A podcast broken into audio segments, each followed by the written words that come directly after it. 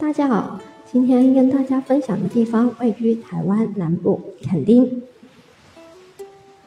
在真正踏足垦丁之前，那些印象中的电影是否限定了你对它的了解和想象呢？踏足这里之后，你所见到的一切是否足够用我在垦丁天气晴来表达？要深入了解一个地方的方方面面。最偷懒的办法是听取当地人的真实看法。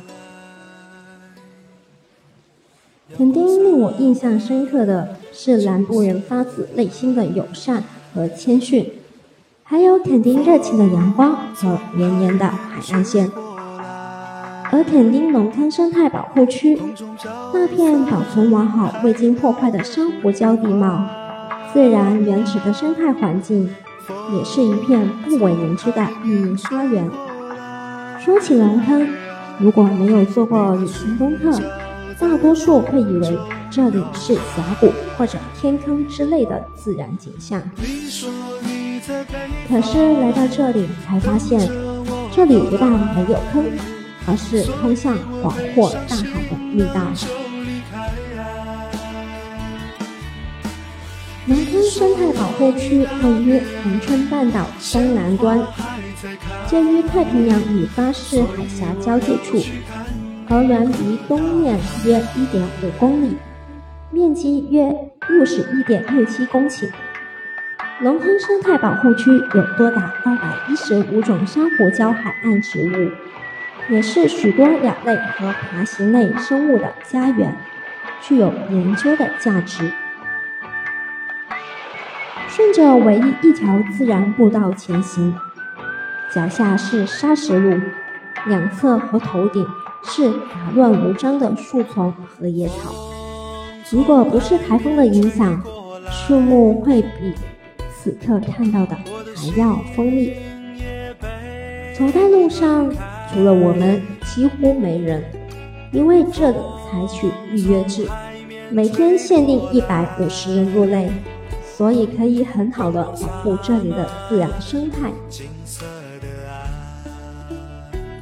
入口处到保护区核心距离来回约二点六公里，往返步行约一点五小时。游客可利用沿途设置的解说碑或管理站出版的手册，进行一趟感性、知性兼具的体验自然之旅。领略龙坑独特的地形及丰富的生物相。沙石的路面有点不平，却有着探险的趣味。耳边传来风吹过树叶摩擦的沙沙声，偶尔还有几声鸟鸣。重蛀的枝叶和满地的落叶都在提醒着我们，这里没有经过人为的整理，一切保持着原始的状态。前方充满了未知，怀抱好奇的探索，继续前进。越往里走，植被样貌逐渐发生了变化。龙坑生态特殊，海岸植物繁复，有许多特殊少见的滨海植物，例如冰斑鸠居，全台湾除了南屿之外，就只有在龙坑这里看得到。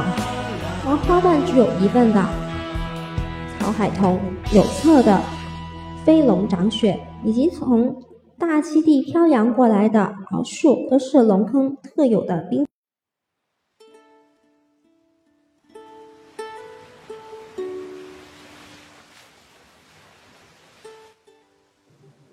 穿过一片林头灌木形成的防风步道。逐渐靠近太平洋和巴士海峡交界的珊瑚群礁海岸，眼前是独特的崩岩地形和典型的海岸植被。来自巴士海峡汹涌的海浪拍击礁岩，溅出巨大的白色水花。在大自然神奇的画笔下，我们见到的是溢于言表的美，震撼心灵。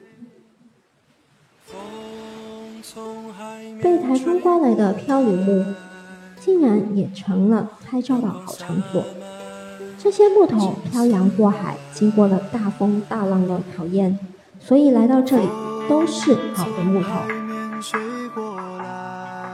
不得不说，垦丁之所以这么出名，是因为它的颜色太美了，草色鲜嫩的绿，海是深邃的蓝，天更是透彻的蓝，怎么拍照都漂亮。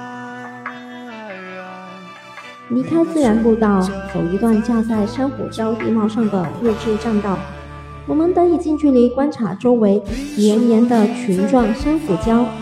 这些隆起较高的珊瑚礁，由于重力及海浪之冲击，石灰岩逐步破裂，向下崩落，因此龙坑综合了群礁、崩岩、峡谷、陷坑等绝佳之地形景观。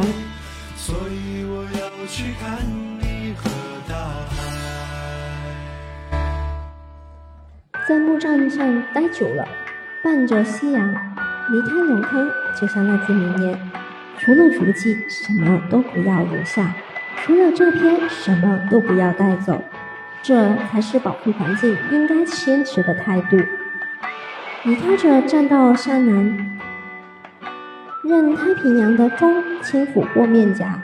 如果拍岸的涛声在低声倾诉着数百年来的变迁史。那么屹立不动的礁石，正是他们的最佳见证。在自然环境遭遇前所未有的破坏的今天，龙坑无疑是片净土。龙坑保护区需提前四十二天预约才能参观，每天只开放一百五十人，一百名台湾本地人，五十名海外人士，每周二闭园，且需看完十五钟。十五分钟的简介才能入园，需注意看简介的地方和龙坑相距甚远，车程要三十分钟才能到，且下午十五点三十分后，龙坑就不许进入了。逛完龙坑，我们继续可以去龙盘看海。你说你在北方等着我。上行囊就离开。你说你那边鲜花还在开。今天我的分享暂时到这里，明天我们会继续分享关于龙盘看海的故事。各位晚安。